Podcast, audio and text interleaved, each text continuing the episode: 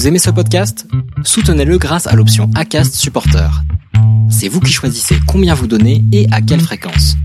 Cliquez simplement sur le lien dans la description du podcast pour le soutenir dès à présent.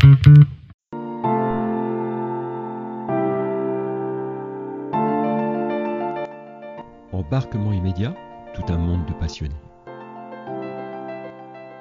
Vivre de ses passions peut mener à l'autre bout du monde. En ces moments de réflexion, vous réfléchissez peut-être comment vivre de votre passion. C'est se dire qu'on va profiter du moment présent pour faire ce que l'on aime et ne plus subir le quotidien d'une vie qui n'est plus épanouissante. Je suis Charles Briet, coach et entrepreneur, et je pars chaque semaine à la rencontre des passionnés dans le monde entier, ceux qui font de leur passion le sens de leur vie. Je parle de gastronomie, d'art, de sport, de musique, d'entrepreneuriat, de spiritualité ou d'écologie. Toutes les choses qui font sens pour moi et au final qui rendent la vie passionnante et stimulante. Embarquement immédiat podcast est la marque de notre appétit pour les rencontres lors de nos voyages. J'espère que vous l'apprécierez. Embarquement immédiat avec Anne-Sophie Drouet. Anne-Sophie Drouet, que je vous propose de rencontrer aujourd'hui, n'a jamais si bien incarné cet ADN. Choisir l'endroit où l'on veut vivre pour vivre de ses passions. Chanteuse, batteuse folk rock dans la veine de The Corrs, sous le nom de Fille, elle nous fait partager sa carrière musicale. Mais Anne-Sophie ne s'arrête pas là, elle multiplie les passions. Monteuse vidéo sur M6 pour de nombreuses émissions, reporter aujourd'hui à la NRK en Norvège, blogueuse avec son célèbre blog Une blonde en Norvège et photographe talentueuse. Je vous propose de partir au sud d'Oslo, à Transberg, au bord d'un fjord, retrouver Anne-Sophie. Elle nous parle de son expérience à la télévision, de son départ pour la Norvège et nous livre ses conseils pour s'installer chez les Norvégiens, réputés être le peuple le plus heureux du monde. Elle revient sur son aventure musicale, comment on produit son premier disque. Elle évoque comment on sort de sa zone de confort pour affronter ses peurs, monter sur scène, affronter le public, faire connaître sa musique. Mais aussi quel est son processus créatif. Alors surtout écoutez jusqu'à la fin, car Anne-Sophie nous partage sa musique à la fin de cet épisode. Allez, partons au nord de l'Europe pour retrouver Anne-Sophie Drouet que tu peux me dire bah, qui tu es, Anne-Sophie, et, comment tu es arrivé en comment tu es en Norvège, et, puis quel est quel est quel est ton parcours, quelles sont tes activités professionnelles en Norvège, et puis tu nous expliqueras ta passion sur la sur la musique, voilà.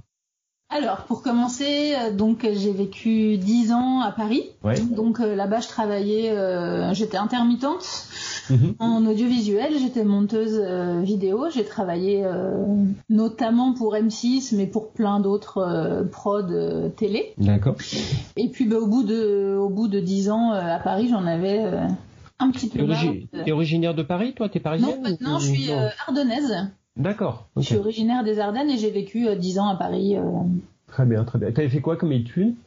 J'ai fait un BTS euh, audiovisuel en option montage. Dans l'audiovisuel, c'est ce qui t'a, c'est ta formation de départ et c'était, c'était tes premières expériences également, c'est ça? Oui, oui, oui, c'est ce que je voulais faire depuis toujours. Donc j'ai passé un bac S et puis j'ai fait un BTS euh, audiovisuel et puis j'ai eu la chance de pouvoir travailler euh, tout de suite après mon BTS. Donc j'ai j'ai eu mon statut d'intermittence l'année d'après en fait. D'accord. Et puis du coup j'ai été intermittente pendant 10 ans. Euh. Et sur M6 alors tu faisais quoi exactement? Tu faisais du montage, c'est ça, des montages d'émissions?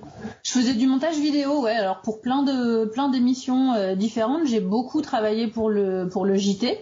Oui. Euh, pour le JT d'M6 pour le 1245 et le 1945. Et puis je travaillais aussi pour euh, pour plein d'autres prods, plein d'autres formats différents. J'ai fait du documentaire, j'ai fait un petit peu de d'émissions euh, de, de jeux, de style un peu télé-réalité, etc. Mhm. J'ai fait plein de trucs, plein de trucs différents. Donc c'était c'était super. Ah, si tu m'expliques, parce que moi je, je, connais pas beaucoup. Voilà, ça, ça consiste en, quoi le, le, montage, le montage vidéo de d'émissions du je sais pas d'un JT ou c'est quoi C'est de monter des, des, interviews, des choses comme ça pour, pour le JT ou c'est autre chose? Bah en fait ouais, moi je montais les sujets donc euh, en avec les journalistes. D'accord. Je récupérais, c'est toujours un binôme, euh, un journaliste avec un monteur. Et moi, je récupérais les images euh, qu'allait filmer un caméraman ou un JRI. Mhm. Et puis, je faisais le montage euh, au bureau euh, quelques, d'accord, d'accord.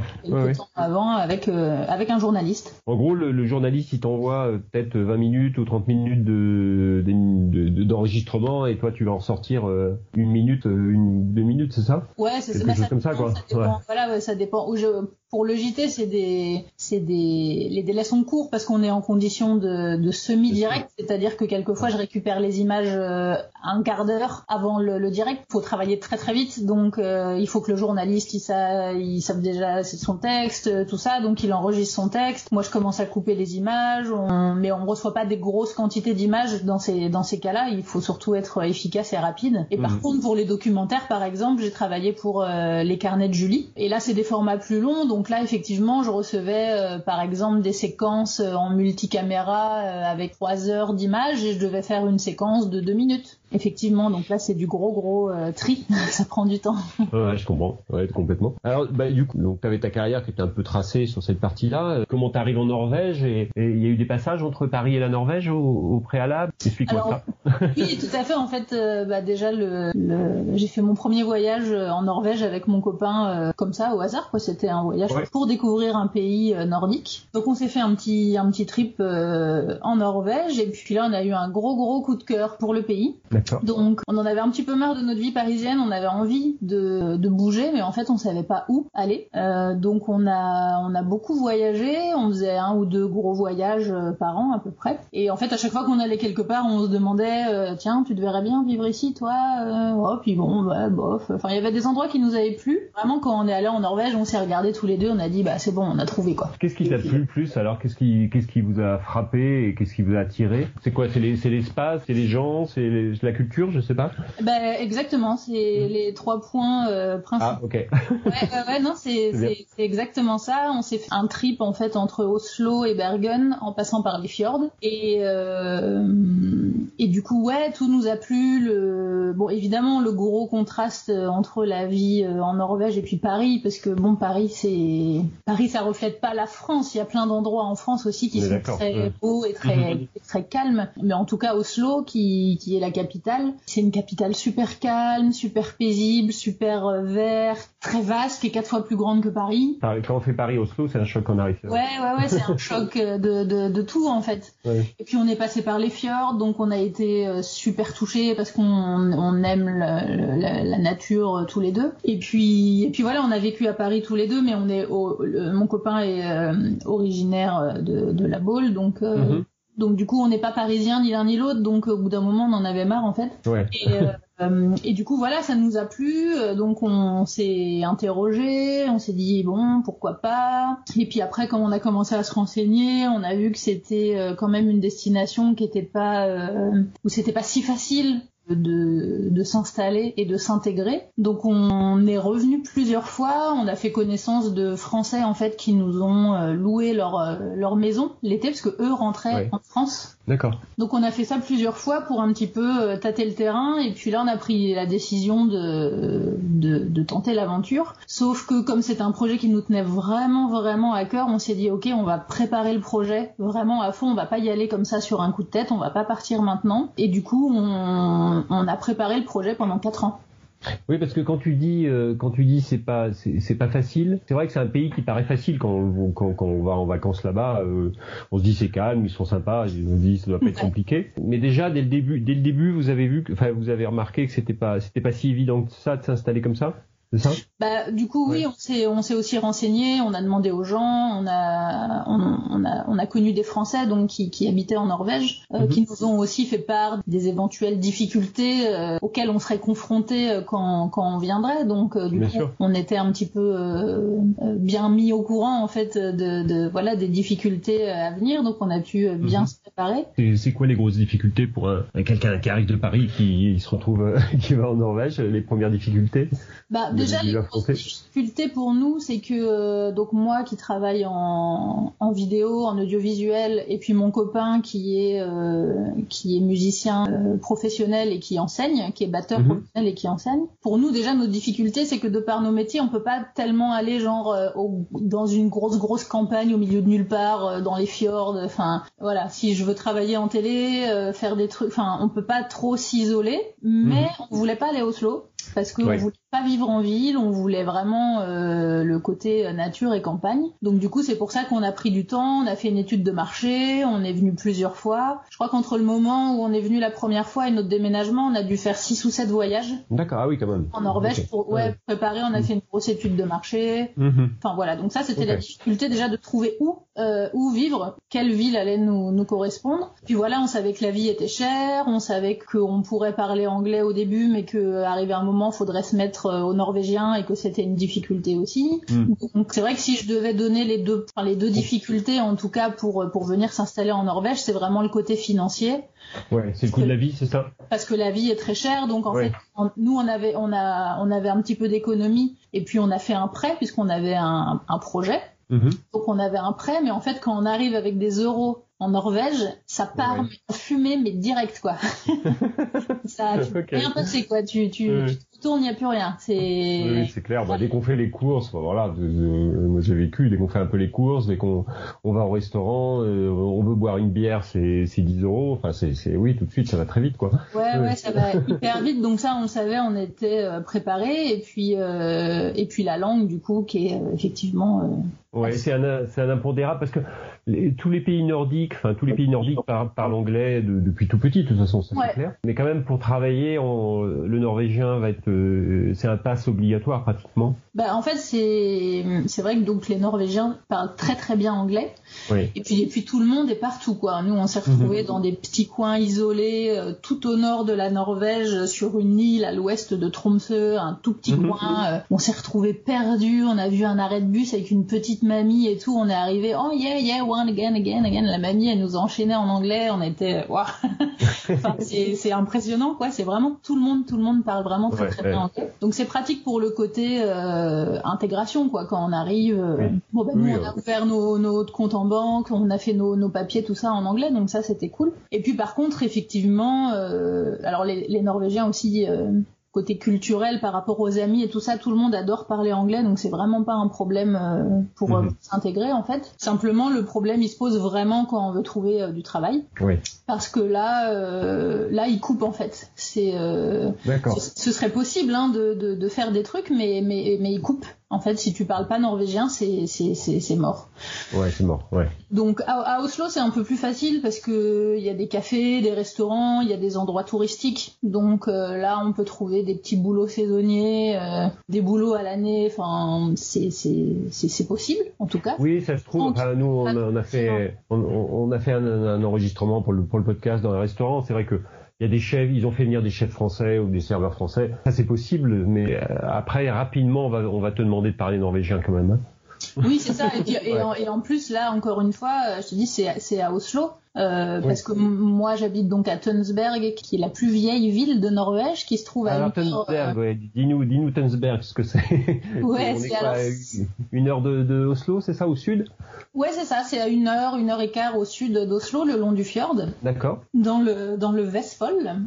Et, et, du coup ici c'est vraiment euh, c'est impossible de travailler si tu parles pas norvégien quoi. Donc euh, moi j'ai tout essayé, hein. je suis allée dans les bars, dans les restos, j'ai essayé de faire la plonge, j'ai même essayé de faire des ménages, euh, j'ai essayé de travailler dans des maisons de retraite, dans des dans des crèches, dans des, enfin c'est mort. Si tu parles pas norvégien, c'est mort, il se passe rien. Parce que là au dé... parce que toi tu as ta formation de monteuse au début, parce que là tu fais du tu as repris, enfin tu travailles dans l'audiovisuel à nouveau en Norvège, ouais. mais au début en tout cas tu as abandonné un peu ce projet là pour pour de l'alimentaire, je suppose, non pour trouver du travail en tout cas. Bah, j'ai essayé en fait, mais j'ai pas réussi justement. j'ai pas trouvé. J'aurais aimé trouver un travail alimentaire, mais j'y arrivais pas. D'accord. Donc euh, c'est en ça euh, que ça a été euh, très difficile euh, au début. Donc nous quand on est arrivé en Norvège en fait pour pouvoir euh, faire notre intégration et puis obtenir notre numéro d'identité norvégien etc. On, on s'est mis à notre compte en fait donc on s'est mis en indépendant, on est freelance. Mmh. C'est l'équivalent du statut d'auto-entrepreneur en France quoi. Oui. et du coup j'ai fait des j'ai fait de la photo, j'ai fait de la vidéo pour des pour des prix quoi pour des mais j'avais pas j'avais j'en avais un petit peu, il se passait des trucs, mais mhm. j'en avais pas, pas beaucoup. la folie, quoi. Pas la folie, ouais, j'en avais à peine assez pour euh, pour euh, pour vivre, quoi. Donc euh, donc, donc ça a été quoi? Ça a été apprendre le norvégien et, et, et après pouvoir rechercher du travail, c'est ça? Bah exactement, parce qu'en fait, quand je suis arrivée, j'avais commencé à, à, à essayer d'apprendre le norvégien quand on était en encore à Paris. Mhm. Et, euh, et du coup, je regardais une chaîne euh, de, de télé qui s'appelle NRK. C'est le c'est la télé publique euh, norvégi- norvégienne en fait. Mhm. Et je m'étais toujours lancé un peu ce petit challenge en disant c'est mon rêve quoi, j'adorerais bosser là-bas, c'est genre c'est et c'est les voilà, c'est le best quoi, c'est le top, c'est les meilleurs et tout donc euh, quand on est arrivé en Norvège, j'ai essayé en fait, je les ai démarchés.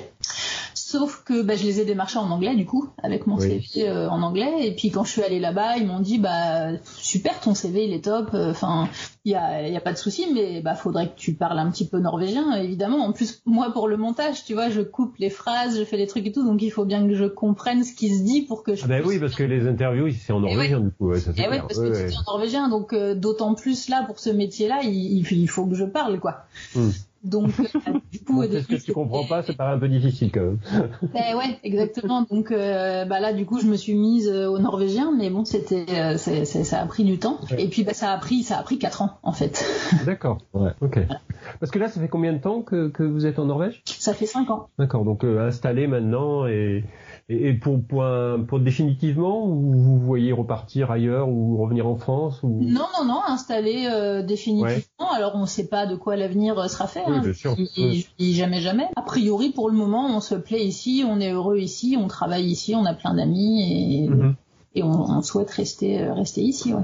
Bon, bah, génial, génial. Et euh, un départ pour la Norvège. Alors, ça s'est fait comment ce départ? Ça a été euh, un camion et vous êtes parti et un jour, il y a le, le- le jour 1 où vous avez dit ça y est, on part. Exactement, ouais, on a pris un, un- ça a été pareil, ça a fait partie du, du, du projet de préparation de dire comment on déménage, quoi, qu'est-ce qu'on fait, euh, qu'est-ce qu'on emmène. euh. En fait, le projet qu'on avait en commun avec mon copain quand on est venu ici, c'était d'ouvrir une école de musique. Donc, euh, Parce que toi, tu es musicienne, hein, on, on l'a pas encore dit, mais musique voilà. On voilà. va pas encore dire, on va en parler tout à l'heure, mais voilà, tu as un parcours euh, de musicienne et, et de chanteuse et voilà, tu vas nous, nous raconter ça tout à l'heure. Du coup, Euh. vous êtes un, un couple de musiciens, ça c'est clair. Exactement, de batteurs même. Ah, de batteurs même, d'accord. Donc on avait ce projet-là, donc du coup on avait pas mal de matos évidemment, de batteurs euh, ça fait mal. Donc on a pris la décision de louer un camion et de venir euh, de venir en camion pour amener euh, pour amener toutes nos affaires quoi. D'accord, bon bah génial. Et donc arrivé euh, arrivé en Norvège, un peu de, un peu de galère entre guillemets pour, pour trouver des petits boulots à droite et à gauche avant de trouver ce que tu fais aujourd'hui, c'est ça? Ouais, ouais, ouais, exactement. L'investissement de départ, c'est quoi? Tu te dis, tu te dis, on, on veut venir s'installer. euh, il, faut- il faut pouvoir tenir au moins six mois quand même, sauf si on a, on est expatrié, qu'on a un métier. Hein, on, Bah, mais avait Ouais. même euh, même prévu plus, faire un prêt de 30 000 euros, qui était un prêt. euh, c'est compliqué en plus quand tu veux faire un prêt pour partir à l'étranger, parce que du coup les banques évidemment ne veulent pas euh, prêter ni investir comme si c'était un, un prêt euh, de, de pour une société ou pour quoi que ce soit, parce que tu vas investir à l'étranger, donc ça les oui, intéresse c'est pas. clair. ouais. Oui, oui. Euh, Ils savent pas si tu vas revenir, si tu vas payer. tu deviens un risque. Du Et puis si tu fais un prêt en France pour aller euh, renflouer les caisses norvégiennes, ça a pas Oui, c'est clair. pour eux, ce que clair. je peux comprendre. Ouais, ouais. Donc euh, du coup le seul moyen de faire un prêt c'était de faire un prêt conso qui est un prêt euh, tout pourri parce qu'avec un taux euh, De horrible folie. et de folie et où tu rembourses euh, un tiers de la somme euh, en intérêt. Ouais, on est d'accord. du coup, on est parti là-dessus et, euh, et du coup tu vois sur une grosse somme parce qu'en fait le justement l'intégration pour pour venir s'installer en Norvège en fait c'est donc la Norvège ne fait pas partie euh, de l'Union européenne, euh, ne fait pas partie de la zone euro mais fait partie l'espace Schengen, quoi. de l'espace Schengen exactement. Donc euh, on n'a pas besoin de visa particulier pour venir travailler. Simplement quand on vient s'installer en Norvège, en fait on passe par le service euh, immigration et là ils nous demandent euh, bah, qu'est-ce qu'on va faire en fait. Et si on n'a pas de projet, si on n'a pas de travail et si on n'a pas d'économie, eh ben on n'a pas le droit de rester. Voilà, ils te demandent de repartir. Et tout le monde doit Ah, c'est quoi le projet? Ils te demandent d'avoir un projet qui apporte quelque chose au pays, je suppose? Euh, Non, pas spécialement. C'est pas C'est plutôt euh, style Canada du coup. Oui, oui, c'est ça, ouais. Ouais, mais non, en Norvège, ils te demandent pas forcément d'amener quelque chose de particulier. Ils te demandent juste d'avoir quelque chose de, de viable, quoi, qui va te, qui va te, qui va te permettre de vivre et puis surtout d'avoir des économies. Même si t'as un projet, euh, nous on était, on se lançait dans un projet de freelance, donc c'était compliqué parce qu'on pouvait pas Mhm. savoir combien on allait gagner. On n'avait pas de contrat de travail, on n'avait pas de salaire. Donc euh, nous, ce qui a fait que que ça a marché, c'est qu'on avait ce projet-là qui était quand même un peu béton parce qu'on avait fait euh, une étude de marché, on avait un dossier, etc. Mhm. Et on avait ces fameuses économies sur le compte en banque. Donc quand ils ont vu le relevé de compte, parce qu'ils te demandent ton relevé de compte, hein, en fait. Oui, c'est ça. Et ils te demandent quoi? Ils te demandent de, de, pouvoir vivre six mois, Ils te demandent quoi? 30 000, 50 000 euros, quelque chose comme ça? Il n'y a pas de somme, c'est ça qui est un petit peu compliqué. C'est vrai que sur les forums, euh, euh, pour, pour tous ceux qui souhaitent euh, venir s'installer en Norvège, c'est vrai qu'il y a beaucoup de, gens qui posent des questions sur les forums, mais c'est un peu compliqué parce qu'il n'y a pas vraiment de, règles précises. C'est un peu en fonction des cas, en fonction de chacun, ça dépend. Si, mhm. enfin, ça dépend de, plein, plein de choses. Donc, ça dépend de ton projet, ça dépend de plein de choses. Ouais, ça dépend si tu as des enfants, si tu es marié. Et donc ah, voilà, le, Norvégien a pris et du, du, du coup, tu as pu trouver, euh, tu as pu intégrer la, la, chaîne de télévision que tu souhaitais, c'est ça? Ouais, c'est ça. En fait, donc euh, moi j'ai jamais lâché l'affaire. Hein, tous les ans, euh, deux ou trois fois, je, je, leur envoyais mon CV en disant "Salut, c'est moi, c'est la relou, vous vous souvenez Et puis bah, jusqu'au jour où j'ai écrit mais en norvégien. Et puis bah là ils m'ont rappelé. Donc euh, ils m'ont rappelé, j'y suis allée et puis c'était vraiment pas un Norvégien euh, top top hein, parce que c'était il y a un an et demi maintenant. Donc euh, là j'ai bien bien progressé depuis. Donc mhm. à l'époque c'était vraiment un, petit niveau. Mhm. Mais en tout cas ça a suffi. Ils avaient besoin. Donc je fais des piges là-bas. et puis, donc tu fais la même chose que ce que tu faisais en France, c'est ça? Tu fais tu, tu, fais des tu fais des interviews aussi, non C'est ça? Ouais, là c'est différent parce que du coup justement quand ils m'ont recruté, enfin moi j'ai postulé en tant que monteuse. Sauf que là ils m'ont dit écoute pour nous c'est un petit peu différent parce que nous on n'a pas de, de, gens qui sont que monteurs en fait c'est des, ouais, tu fais tout Ouais. Tu fais tout en fait. Mm. Donc euh, moi je savais filmer parce que je filmais pour euh, pour des projets privés tout ça. Simplement je l'avais jamais fait dans des conditions de télé. Donc mm. euh, j'ai été franche. Hein, je leur ai dit bah moi je l'ai jamais fait. je veux bien apprendre mais je, je, je sais pas faire. ils m'ont dit bah il y a pas de souci. on va te faire une formation. Ah, cool. Euh, j'ai eu euh, presque 15 jours de formation à payer. Du coup, j'ai appris à utiliser les caméras, à faire euh, les petits sujets avec les journalistes, et puis bon, bah, le montage, je, savais faire. Mais c'est un autre logiciel, ceci dit, donc j'ai dû apprendre le nouveau logiciel. Euh, donc finalement tout était un peu nouveau. Et puis euh, et puis surtout quand j'ai eu la formation avec tous les termes techniques en norvégien et tout c'était super chaud. J'ai un peu stressé. Honnêtement au début je, je, je le sentais pas du tout. Enfin c'était trop quoi. C'était tout était nouveau. Il y avait trop de mots que je connaissais pas. Enfin c'était vraiment compliqué. Puis quand on euh, approche le, quand on va sur la technique c'est un peu compliqué quand même ouais. Ouais et puis là c'était du coup par exemple beaucoup de situations où je dois filmer un journaliste qui parle pour un direct mais je suis mhm. en direct quoi. Donc genre j'ai un petit sac cadeau qui est branché à la caméra et je suis en direct. Euh, je dois appeler avec mon téléphone portable le, le Réal, qui est dans la régie, euh, soit à Oslo, soit dans le télémarque. Et puis j'ai des indications en norvégien dans l'oreillette où le mec il me dit bah, va là-bas, va faire ci, va faire ça, attention, top départ, machin, euh, en norvégien quoi. Et toi avec ton petit norvégien de, débutante quoi. Ah ouais, du coup, je leur ai dit mais les gars vous êtes ouf. c'est chaud là. Donc j'ai fait des j'ai fait quelques jours de formation puis je le sentais pas pas trop. Donc j'ai dit au chef, euh, je suis allée le voir quoi, je lui ai dit écoute, euh, je le sens pas là, c'est chaud, je, stresse, je tremble et tout, là c'est un peu trop euh, pour moi. Puis du coup il me dit ah bon, je sais pas, moi j'ai l'impression que tu arrives bien et tout. bon bah, il me dit écoute la formation elle est calée, donc il me dit fini la formation. Puis si vraiment à la fin de la formation tu veux pas et tu le sens pas, ben on, on arrêtera quoi. Et puis en fait ils m'ont un peu piégé parce que bah du coup dès le lendemain ils m'ont envoyé en direct. Ouais, ils t'ont mis au feu, quoi. Ils m'ont mis au feu euh, grave, ils m'ont envoyé en direct, donc euh, j'avoue que je tremblais un petit peu, mais au final ça s'est super bien passé. Et puis bah du coup ils m'ont dit bah voilà, tu vois ça marche, donc euh, bah t'as peur de quoi? Donc qu'est-ce que tu voulais que je leur réponde? C'était mon job de rêve, j'avais toujours voulu faire ça. Là les mecs ils sont tous hyper tolérants, hyper gentils, hyper aidants et tout, donc j'ai dit bah ouais ok ça marche, allez on y va quoi. Là, ils t'ont fait sortir de ta zone de confort euh, au forceps ah, bah, un petit peu. Hein. Ah, ils t'ont mis dans le, ils t'ont plongé dans la piscine, tu savais pas nager quoi. Ah ouais, c'est exactement ça. Là. Et après, ils t'ont regardé, ils t'ont dit, euh, bon, bah alors tu vois, tu sais nager. ouais, ouais, c'est exactement ça, ouais. C'était vraiment la première fois que j'étais mise dans cette situation-là. Mais c'est vrai que les Norvégiens, ils sont vraiment très tolérants. moi, ils me disent, oh, mais c'est super, tout ce que tu fais, c'est trop bien, tu parles trop bien, euh, c'est, enfin. la grosse différence, euh, la grosse différence en, en, entreprise, parce que, voilà, c'est une télévision, mais ça reste une entreprise, entre, entre, entre la France, entre Paris, les rapports que tu pouvais avoir sur la hiérarchie, les rapports que tu pouvais avoir avec les collègues entre la France et, la Norvège. Ça a été quoi les, les, gros euh, eh ben, La grosse différence et qui est pas qui est valable pas que pour euh, mon poste là, mais qui est valable pour tout en Norvège, c'est qu'effectivement, euh, alors moi je me plaisais beaucoup à M6, hein, c'était un, Je vraiment, on est, je suis pas partie de Paris parce que j'en avais marre de mon taf, pas du tout. Je, j'adorais, ça se passait très bien. Euh, simplement, effectivement, en France, c'est un peu plus euh, hiérarchisé. Donc, euh, moi, c'est vrai que j'ai eu la chance euh, de travailler à M6 toujours dans de bonnes conditions. Les chefs sont super respectueux, il n'y a jamais de, de, de, de, mauvais mots ou de, de, de mhm. tu vois, de, enfin, ça s'est vraiment très très bien passé. Simplement, le chef, c'est le chef, quoi. Voilà. Et chacun sa place. Toi, t'es monteur. Toi, t'es journaliste. Toi, tu fais ça. Toi, tu... c'est très structuré en fait. D'accord. Oui, oui, très hiérarchisé. Chacun sa fonction et. Ouais, ouais. ouais. Alors qu'en Norvège, par exemple, là, dans le la, la rédaction euh, télé dans laquelle je bosse, qui est, qui est le même fonctionnement euh, euh, que que. Oui, t'as retrouvé, la même fonction, le même fonctionnement, de toute voilà. façon. Sauf qu'en fait, ça marche, ça marche pas du tout pareil. C'est-à-dire que les équipes tournent. Donc, ils appellent ça des turnus. Mhm. Et, en fait, par exemple, le chef, qui est vraiment le, le rédacteur en chef, euh, à Paris, le rédacteur en chef, c'est le chef, quoi. Il a son bureau, c'est mhm. le chef du JT, il va pas aller écrire un sujet, quoi. Il est, il est chef. Alors que ici en Norvège, bah, tout le monde tourne, en fait, et puis le chef, il peut se retrouver à faire le planning euh, pour euh, les techniciens. D'accord, d'accord.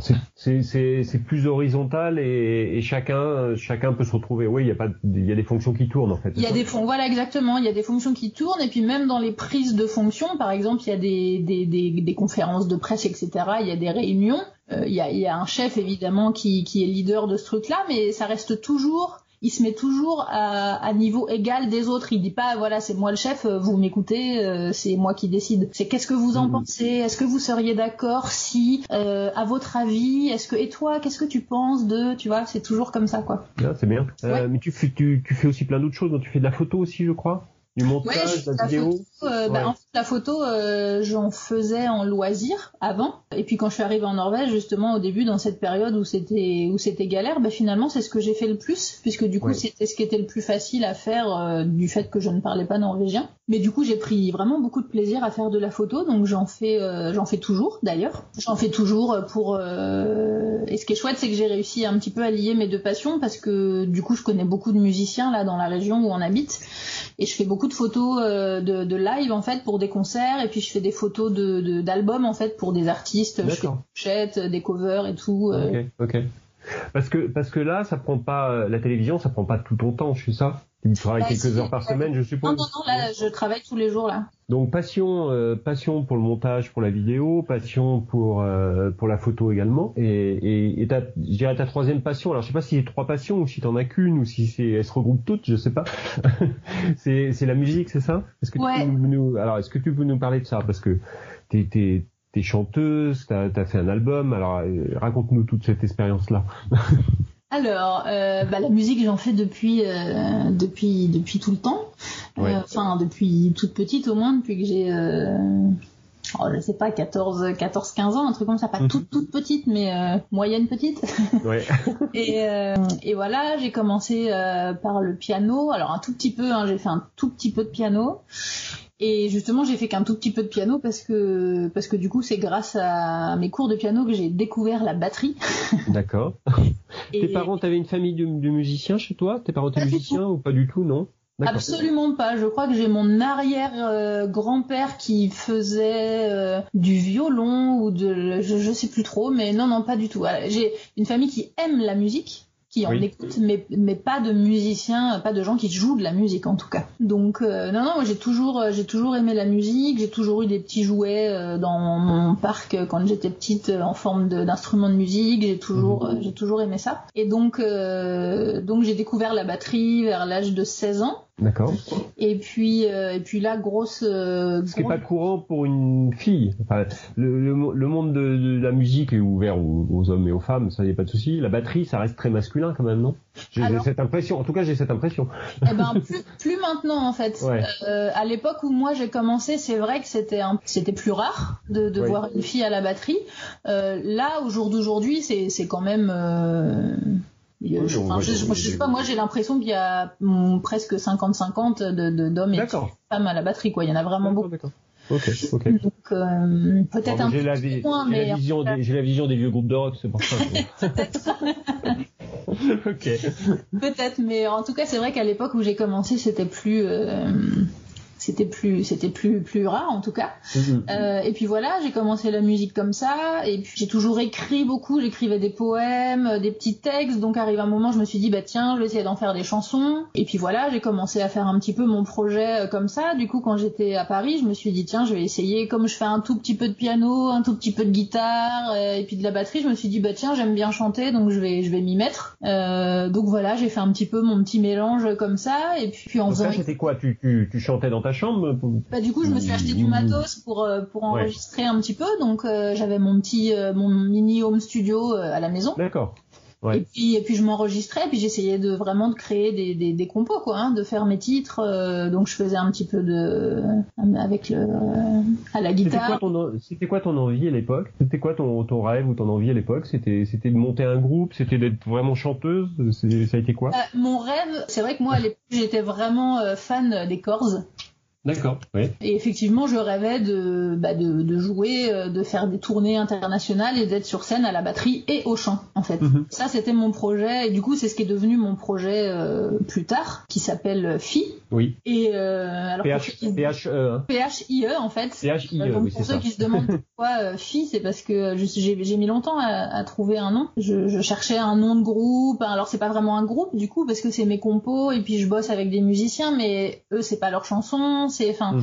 c'était un petit peu un petit peu compliqué. Puis donc comme je m'appelle Anne-Sophie, mais que dans la vie tout le monde m'appelle Anso, bah, du coup il manquait le Phi. T'as été chercher le fil d'Anso, quoi. Donc je me suis dit le Phi, euh, c'est voilà, ce sera mon moi euh, scénique. Euh, Le, le nom Phi est venu de là. Et puis voilà, donc j'ai commencé à faire mes petites compos et puis à, ben, à bosser le chant, à prendre des cours de chant, à travailler, à m'entourer de musiciens pour euh, perfectionner les compos parce que bah, j'y connaissais rien au début. Donc j'ai j'ai- j'ai travaillé avec des, des copains musiciens qui m'ont aidé à, à améliorer les, les chansons et tout ça. Et puis et puis bah j'ai commencé à faire des concerts, à pas mal jouer à Paris. Et Bien. puis euh, euh, et puis là je me suis dit bah je veux démarcher mon projet un petit peu plus loin, mais j'ai pas de support. Tu vois, j'avais pas enregistré de chansons vraiment avec de, de, de bonne qualité. J'avais mes petites. T'avais un t'avais un producteur à l'époque? Non, j'ai Euh, toujours vous- poussé toute seule en fait. T'étais toute seule? Et, comment t'organisais tes concerts? Alors comment comment on organise un concert? T'appelais les salles Tu leur proposais quelque chose Bah, c'est ça, c'est qu'en fait à l'époque donc euh, j'étais intermittente euh, Oui. à Paris, donc c'est vrai que le gros intérêt de l'intermittence c'est qu'on quand, quand on travaille pas on touche des indemnités. En gros je travaillais trois trois ou quatre jours euh, par semaine, donc j'avais un petit peu de temps libre euh, quand même pour pouvoir euh, justement gérer mon projet musical. Donc du coup voilà, c'est il faut contacter les salles, les festivals, d'autres groupes pour essayer de trouver des premières parties. Faut ça prend un temps de, de fou Ouais, clair. pour euh, pour très peu de, de, de, de réponses positives, etc. Donc faut être vraiment euh, passionné et patient. Et puis voilà, justement au fil des démarches, les gens me demandaient, bah t'as t'as un album, t'as un CD qu'on peut écouter. Euh, Je disais bah non. oui, non. il te demandait si t'avais une maquette, je suppose. Voilà, ou- si j'avais une maquette, mais bon, qui était vraiment une maquette quoi, qui était un peu c'était pas terrible. Donc euh, je me suis dit bon, il serait peut-être temps quand même que j'enregistre un album, sauf que bah, enregistrer un album ça coûte de l'argent. Mhm. Euh, surtout que tous mes musiciens, euh, donc dans le groupe j'ai un violoniste, un guitariste et un bassiste. D'accord. Et du coup ces musiciens-là, j'ai eu la chance de m'entourer d'une équipe euh, professionnelle. Donc du coup fallait que je- faut que je les paye quoi. Quand, Oui. quand on joue, quand on enregistre, faut que je les paye, ce qui est normal. Donc euh, Euh, déjà j'ai dû monter une, euh, j'ai dû monter une asso pour pouvoir avoir une société, une structure. Ouais, parce que les potes, les potes, euh, même si ça devient des potes, euh, bon, ils vont venir une fois ou deux fois gratuitement, mais après, ils, ça. Eux, Ouais. ils ont besoin de vivre aussi, je suppose. C'est ça, c'est comme euh, là, mon, mon bassiste, c'est un pote euh, vraiment euh, de de- d'enfance, enfin que je connais depuis Ouais. longtemps, mais ça reste un musicien pro, donc euh, moi je l'ai toujours payé euh, quand, quand on jouait et quand on répétait Mhm. et quand on faisait les, les enregistrements. Enfin bref, donc du coup il a fallu trouver une solution pour euh, pour trouver de l'argent, et donc je me suis inscrite sur une plateforme de crowdfunding. D'accord. Et euh, donc euh, je m'étais mise sur euh, My Major Company à l'époque. Oui, je- me souviens. Ouais. C'était le, le- le fils de Goldman qui avait fait ça, non, c'est ça? Ouais, exactement. Ouais, C'est ça, hein, ouais. ouais. Euh, et Et puis ça existe toujours ou pas? Je sais plus. Je crois que c'est toujours en ligne parce que parce que je suis allée voir dessus il y a pas longtemps par curiosité parce qu'il y a des musiciens que je connaissais. C'est tout le site est toujours actif mais le, le- la plateforme marche plus quoi. ah, d'accord. C'est plus possible de se faire financer par, par- il, il me semble. hein. Mhm. Mais en tout cas bon il y a, il y a d'autres plateformes. Oui, Bref donc du coup j'ai lancé ce, ce, ce truc là donc l'idée c'était de vendre le CD en fait en en pré-vente. Ouais. Voilà, pour que pour que les gens achètent l'album et puis en fournissant des, des packs un petit peu plus avec des des euh, par exemple, de dire aux gens, euh, ceux qui donnent un peu plus, ils pourront venir à l'enregistrement ou ils auront Ouais, des concerts gratuits. un, voilà. un showcase ou un vinyle. Ou, ouais, Voilà, exactement. Du coup, on a fait ça et puis bah, j'ai réussi à obtenir 15 000 euros. Wow, pas mal. Hein. Donc euh, ouais, ce, qui, ce qui correspondait à combien de disques vendus du coup? Parce que ça s'était transformé en disque vendu Eh Ben non, parce qu'il y a des Bah gens qui non, pas mettaient plus d'argent. Il y a, Ouais, d'autres contreparties où il y a des gens et puis j'ai eu des hum, j'ai eu des mécénats aussi. J'ai eu des gens qui m'ont donné euh, 2000 euros comme ça en me disant bah tiens j'aime bien ta musique je veux t'aider quoi. D'accord. Donc ça correspond pas vraiment à un CD puisque Oui, on est d'accord. Euh, Ouais. Donc euh, voilà, on a eu cet argent-là, on a enregistré l'album, ça m'a pris, euh, ça m'a pris un peu plus d'un an parce que du coup, encore une fois, j'ai tout fait euh, toute seule, les pré-prod, et puis on a Donc fait là, ça. studio, studio professionnel, et tout quand même, non? Avec Ouais. 15 000 euros, t'as été dans un studio professionnel. Ouais ouais, du coup là, on a tout fait, euh, tout fait en studio, euh, et Mais puis pas de producteur, pas d'ingé du son, c'est toi qui as tout fait à la maison, non, je suppose? Euh, j'ai pris un, un ingé son, c'était mon Ah, guitariste d'accord. de l'époque. Parce que ça, par le- pour le coup, euh, moi, je, Ouais, c'est c'est- moi qui fait les pré-maquettes en fait sur Logic parce que ça, je maîtrise, mais mais pas assez pour euh, être ingé son de d'album en tout cas. Donc, euh, donc du coup, ça, j'ai déchargé. Je lui ai dit, euh, voilà, je te payerai euh, tant euh, pour faire ça. Euh, donc, c'est lui qui a fait les enregistrements, qui a fait le mix. Par contre, c'était moi qui étais euh, productrice du truc, quoi. Donc, c'était moi qui décidais, euh, voilà, ce que, comment on allait euh, euh, formuler le truc. Par contre, c'est lui qui a aussi beaucoup travaillé sur les arrangements. Euh, les autres musiciens aussi, le violoniste qui a, qui a beaucoup participé euh, aux arrangements, euh, Claude à la basse aussi qui a beaucoup participé. Enfin, tout le monde a mis sa, sa petite sa patte. Ouais. Donc c'était vraiment un super moment, c'était une super année, c'était c'était vraiment top. C'était long et épuisant, mais c'était vraiment génial. Et puis et puis voilà, on est sorti avec un avec un album et puis Alors, un moment où, alors je sais pas, c'était quand Il y a, il y a 6-7 ans, non, c'est ça? C'était il y a bah, il y a un, je- cinq ans un peu plus parce que j'ai reçu l'album quand on est arrivé en Norvège. Ah, d'accord, ouais, ok, en même temps. Et ouais, on est à un moment déjà où bah, il y avait les CD se vendent plus. Euh, donc, donc, donc, comment tu te rémunères là, par rapport à ça? Euh, bah tu te rémunères pas. C'est du concert, du concert, du concert. ouais, voilà, du coup je vendais les, je vendais pas mal de CD euh, au concert. Ouais. Sauf que Et en téléchargement, t'avais des téléchargements, non sur... Oui, je suis sur les plateformes aussi de streaming, mais euh, on touche que dalle, quoi. Enfin, Ouais. ce, qui, ce qui rapporte le plus, c'est les passages en radio. J'ai passé plusieurs fois sur euh, sur France Inter, sur France Info, sur France Bleu, etc. Génial. Ça rapporte un peu, quelques passages, euh, ça rapporte un peu. Parce qu'en gros, un CD, un CD dans le temps, c'était quoi? Tu, tu vendais un CD qui était, je sais plus combien ça se vendait les CD à l'époque des CD, 20 euros peut-être. euh, sais Bah, plus, je les 18 vends 15 euros, ouais. Ouais, c'est ça. Et, et quand quand t'étais, euh, je sais pas, si tu vendais sur Virgin ou à la Fnac, tu dis un artiste il gagne un, eu- un euro, non C'est ça sur un CD Ouais, alors bah, moi peu j'étais près ça, non pas, euh, moi j'avais pris la décision de pas être distribué euh, parce que c'est pareil quand tu veux être distribué, du coup il faut que tu fasses presser un nombre euh, particulier de de, de Mhm. CD, mais c'est un nombre énorme. Du Ouais. coup, moi j'ai pas voulu me lancer là-dedans. J'ai dit moi je vais en faire moins et je vais Mhm. les vendre moi euh, au Oui. concert, enfin en direct et tout ça. J'avais fait des j'avais des petits goodies aussi. J'avais j'ai des t-shirts, des conneries, enfin voilà. Donc euh, du coup tout ça je le vendais au concert, mais si tu veux c'est un c'est un petit plus quoi, ça te fait un petit argent de poche, euh, c'est pas t'en vis pas quoi. Ouais, ouais. Qui, qui, te plaît le plus C'est enregistrer, c'est créer ta musique, c'est la création de la musique ou c'est les concerts, le contact avec le public Qu'est-ce qui te, qui te fait vibrer le plus? Ben j'aime bien les deux, mais c'est vrai que j'ai quand même une petite préférence pour le côté création, Oui. euh, création à la maison. Euh, et puis pour le travail euh, avec l'échange que tu as avec les musiciens, parce que moi par exemple ma façon de travailler, euh, moi j'ai jamais pris de cours de musique en fait. Je suis autodidacte, donc je sais pas lire la musique. Mhm. Euh, je sais pas l'écrire, je fais tout à l'oreille, je fais tout au feeling, je je Ouais. fais rien de, de structuré.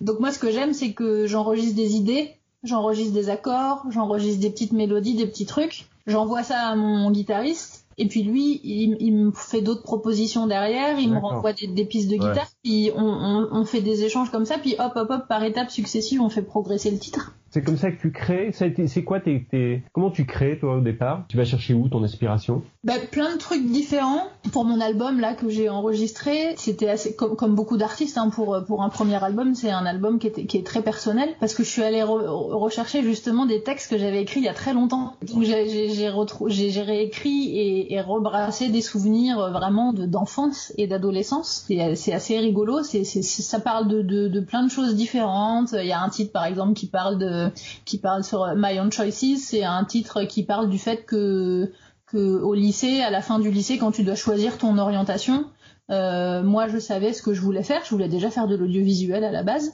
Mhm. Euh, sauf que mes profs, ils s'étaient mis en tête qu'il fallait que j'aille faire euh, économique et social, euh, je sais pas pourquoi. Euh, il fallait remplir des cases, tu sais comment c'est. Oui, oui, l'orientation. voilà, exactement l'orientation. Et en fait, ça m'a fait péter un câble. Je me suis dit, mais comment vous pouvez prendre la décision de, de prendre mon avenir en main?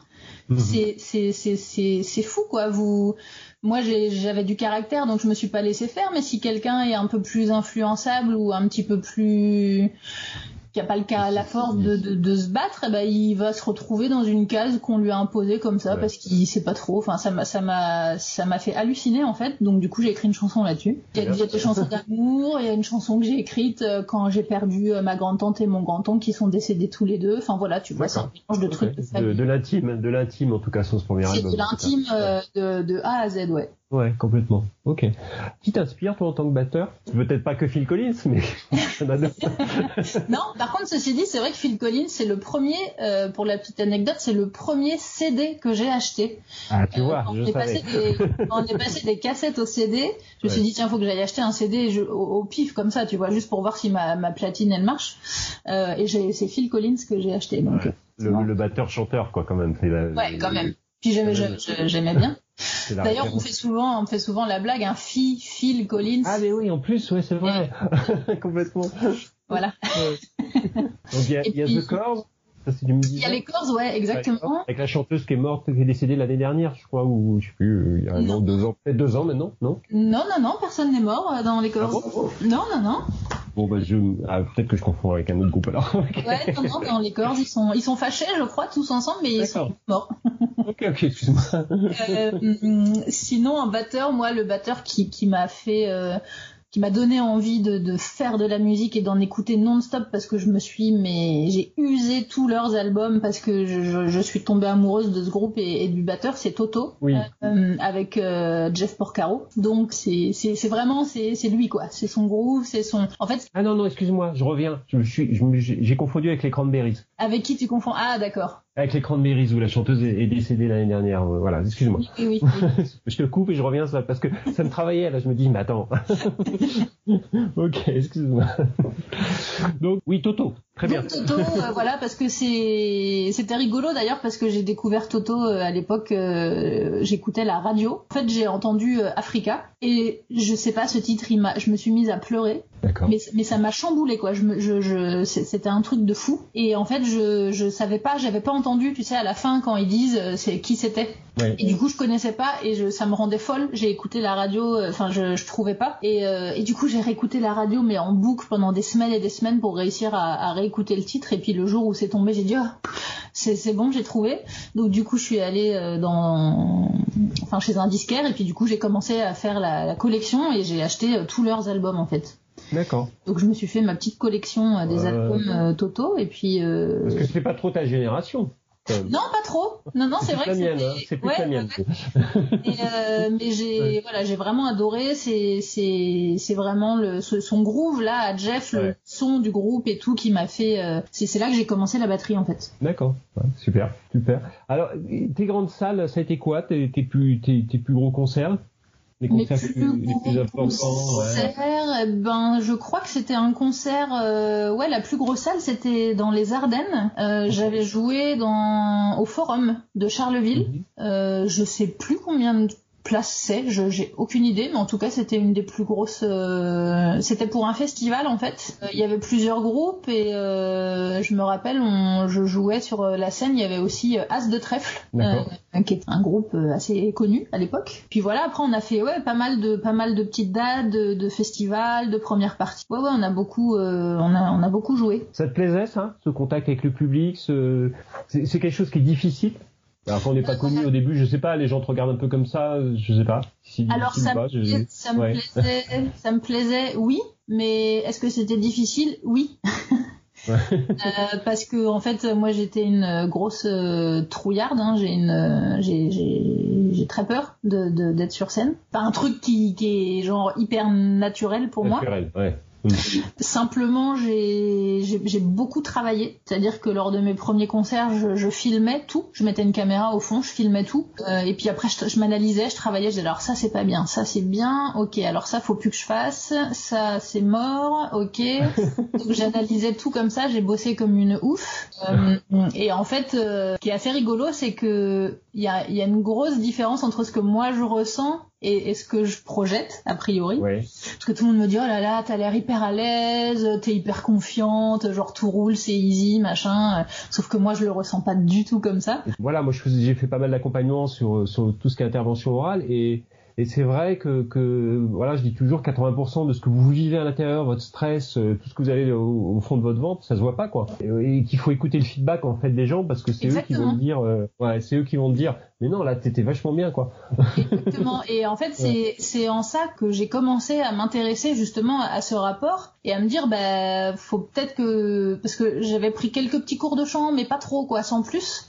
Et Mm. puis du coup, je me suis dit bon là, faut vraiment que je progresse et puis il faut vraiment que je bosse là-dessus. Donc là, j'ai commencé à, prendre des cours de chant. Et puis j'ai pris des cours de chant avec un super super euh, coach qui s'appelle Marc Marian à Paris. D'accord. Et en fait, il, il a réussi à vraiment euh, me m'aider. En fait, c'est pas un prof qui va t'imposer, tu vois, des techniques et puis dire on fait comme ça, on fait comme si. Euh, il est à l'écoute, il te dit ok, alors toi, t'as tel besoin et tout. Enfin, c'est un vrai bon coach. Et j'ai pris euh, j'ai pris plusieurs années de cours avec lui. Il m'a beaucoup aidé. Il m'a beaucoup aidé pour le côté scénique aussi, à justement Mhm. être euh, plus à l'aise, etc.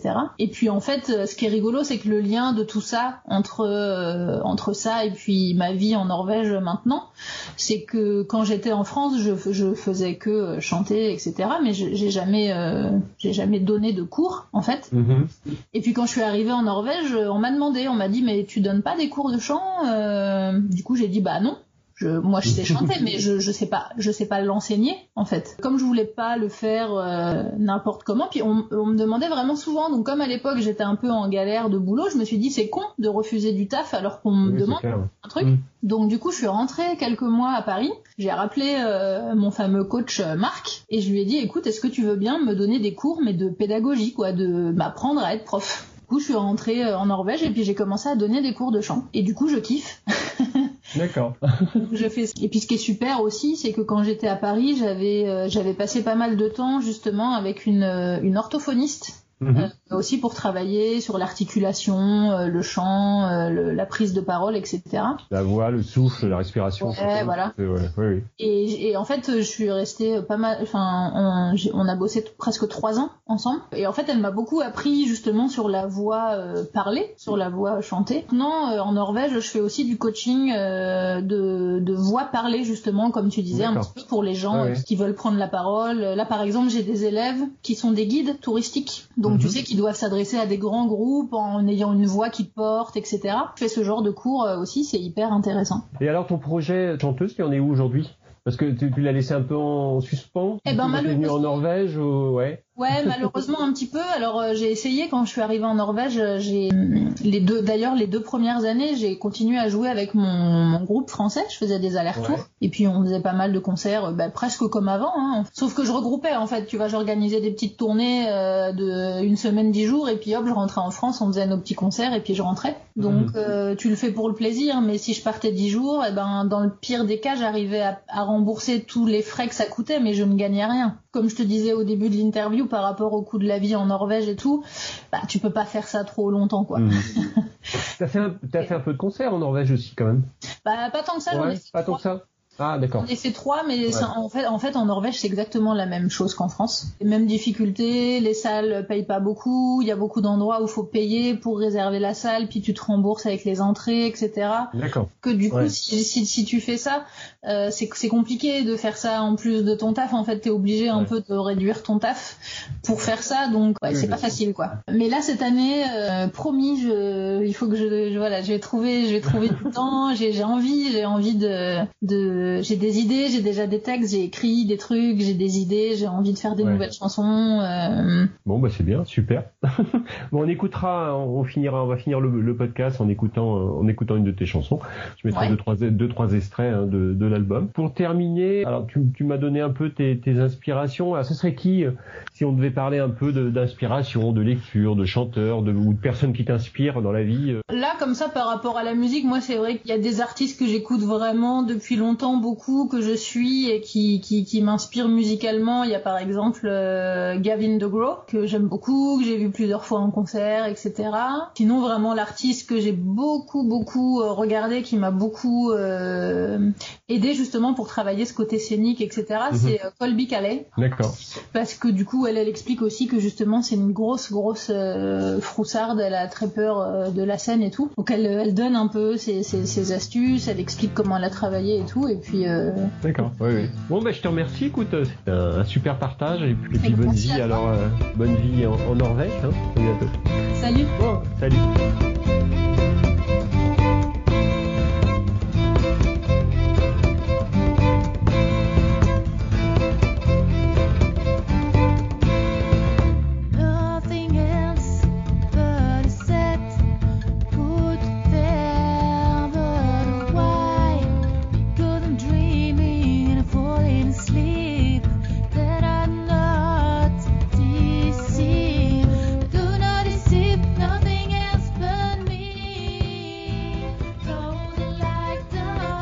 Down. Embarquement immédiat est maintenant terminé. J'espère que cet épisode vous aura plu et inspiré, que ce soit pour vos projets actuels ou futurs. Je tenais à vous remercier car notre podcast rencontre un vrai succès. Et chaque semaine, nos auditeurs sont plus nombreux. Mais pour continuer à progresser et aller encore plus loin dans nos découvertes à travers le monde, mais surtout n'oubliez pas de mettre 5 étoiles et un commentaire sur Apple Podcast particulièrement et de partager le podcast auprès de votre entourage. N'oubliez pas non plus de vous abonner pour recevoir la newsletter du podcast et d'être informé sur les nouveaux épisodes. Vous retrouverez toutes les pages de nos invités sur notre site web embarquement immédiat tout attaché du 6 podcast.com. Alors à très bientôt pour un nouvel épisode et le partage d'une nouvelle passion. Et surtout n'oubliez pas cette inspiration de Mike Horn. L'impossible n'existe parce que nous n'essayons pas de le rendre possible. Bonne journée à tous.